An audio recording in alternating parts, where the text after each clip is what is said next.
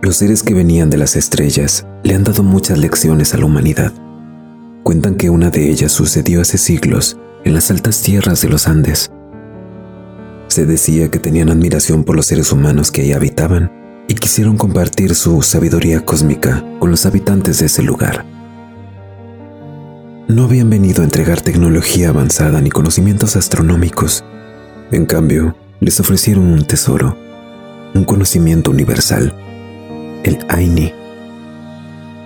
Aini se convirtió en una de las más bellas palabras de la lengua quechua, el antiguo idioma de los incas, y que se extendió por todo el continente expresa el intercambio de energía a través del acto de la reciprocidad, donde uno solicita un favor y se compromete a devolverlo. Pero lo bello es que no te obliga a devolvérselo a la misma persona. Así, uno va por la vida, prestando ayuda y recibiéndola de donde menos la esperas.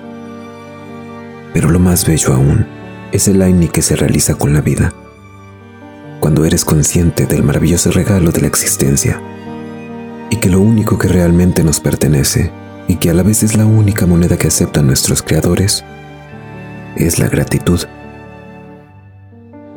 La gratitud es el mayor nivel de conciencia al que se puede llegar. Los viajeros de las estrellas se fueron, pero prometieron volver algún día. Desgraciadamente quienes llegaron fueron conquistadores del otro lado del planeta que trajeron consigo un sistema opuesto al Aini donde se imponían prácticas que forzaban a los nativos a trabajar para beneficio de los colonizadores, sin reciprocidad ni respeto por la armonía de la vida ni la naturaleza.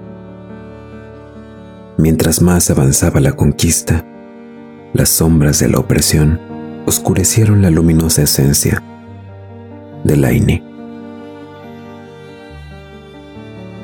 Pero los siglos han pasado, y aunque nuestras tierras llevan en sus montañas la huella de un pasado dividido. Los más antiguos afirman que aquellos seres de las estrellas sí cumplieron su promesa de regresar. Dicen que vinieron en silencio, sin recordar quiénes eran ni qué hacen aquí. Los reconoces porque aman a los animales, la naturaleza y practican el Aini a veces sin saberlo. Aman a la tierra pero voltean a ver a las estrellas y piensan en su hogar.